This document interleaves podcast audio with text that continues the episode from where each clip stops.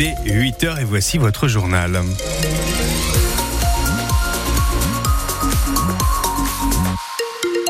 Coup d'œil sur la météo pour aujourd'hui. Ça reste encore une fois variable avec euh, quelques averses. Averses plus rares tout de même dans l'après-midi. Pour l'heure, le temps est plutôt lumineux ce matin.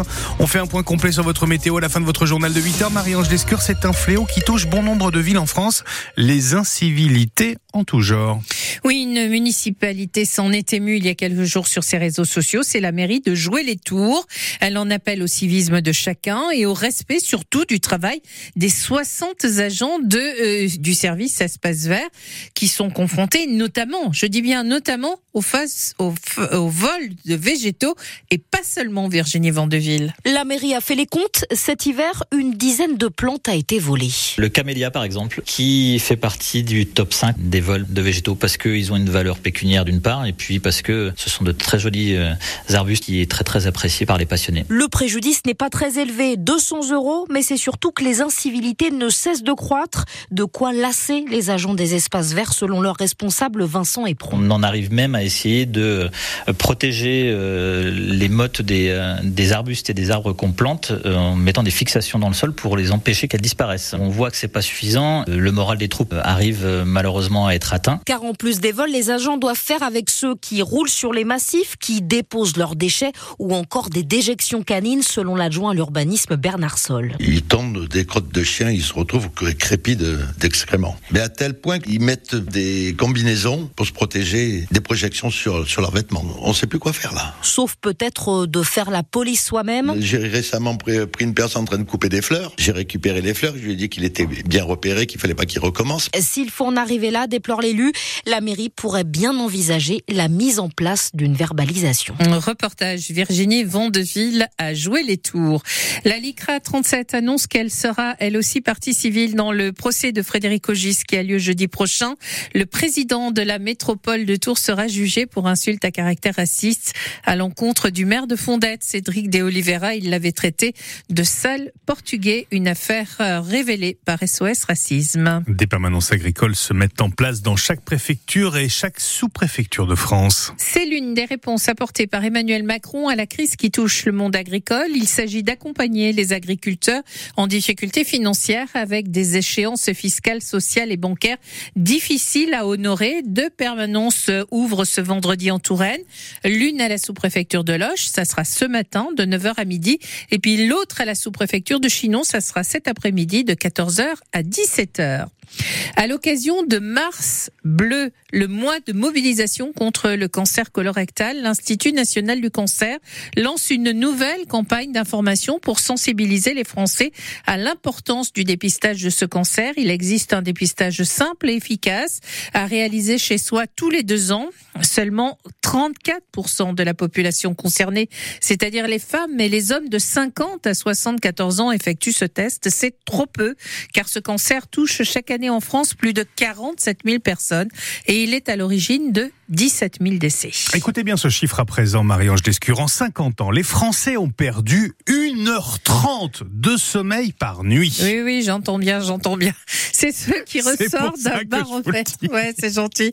C'est ce qui ressort d'un baromètre santé au Doxa réalisé euh, pour le journal Le Figaro et publié ce vendredi. Plus de la moitié des sondés observent même une dégradation de leur sommeil ces dernières années. Les Français donc ne dorment pas assez. 6h58, c'est précis, en moyenne par nuit.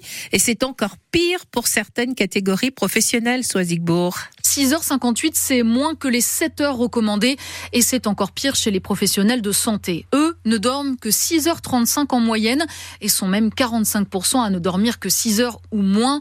Les deux tiers estiment d'ailleurs avoir un sommeil insuffisant en quantité comme en qualité. Et tout ça augmente quand on a des enfants. Les parents français sont plus nombreux à peu dormir, 4 points de plus que les autres et ça monte même à 7 points de plus chez les soignants.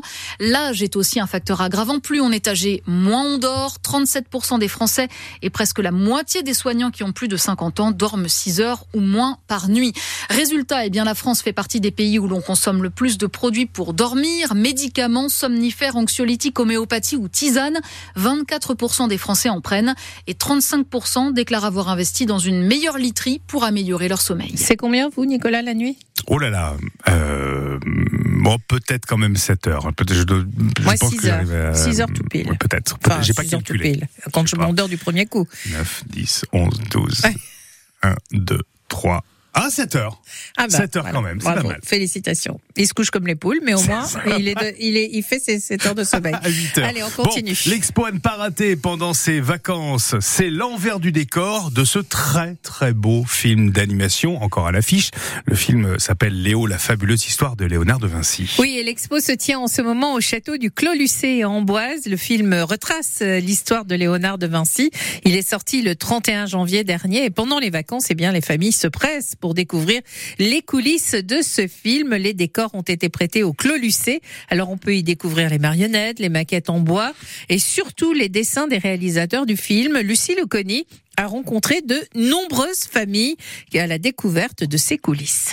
Une maquette en bois du Clos Lucé de plus d'un mètre. Suivent ensuite des dizaines de dessins. Léa et sa mère sont venues de Château Renaud. Elles sont subjuguées. Je pensais pas qu'il y en aurait autant parce que ouais là on se rend compte vraiment euh, que c'est une- un gros gros travail euh, aussi euh, là-dessus. C'est c'est vraiment très très intéressant et ça donne envie d'aller voir le film. Les décors en bois ont été prêtés par le studio de production. À la fin de la visite, visionnage de la bande-annonce. Il y aura toujours des gens pour vous empêcher d'aller au bout de vos idées. Et jamais Jeannette, venue avec son fils, n'aurait imaginé un tel travail. que j'expliquais à mon fils hein, que pour une heure et demie de visionnage, en fait, euh, c'est en amont, c'est des heures et des heures, et c'est bien qu'il voit ça. Alors vous allez le regarder maintenant, le film? Mais oui, on était surpris de ne pas en avoir entendu parler, en fait. hein. Puis c'est atypique par rapport euh, à ce qu'il voit habituellement. euh. Oui, on le regardera, ça c'est sûr. Un travail de fourmi soulève Marie-Thérèse et son mari juste à côté. Et les petites marionnettes, comment ils ont fait ça? Ah, ça c'est bien avec, avec les, petits, les petits tissus. euh, D'abord les squelettes, euh, les petits tissus pour les habiller, euh, euh, les petites mains. Enfin, incroyable, incroyable. Tous- tous les détails, là, vraiment super. Exposition pour plonger dans l'univers des créateurs, Pourquoi sommes-nous sur Terre? à découvrir jusqu'au 12 mai au Clos Lucé. Un reportage de Lucille Oconi, donc au Clos Lucé pour cette expo sur le film d'animation euh, Léo. Euh, on termine par un résultat de foot après Lyon et Valenciennes. Rennes est le troisième qualifié pour les demi-finales de la Coupe de France de football après sa victoire sur les amateurs du Puy-en-Velay, un club de National 2. La dernière affiche de ce tour de la Coupe de France, ce sera PSG Nice et ce sera le 13 mars.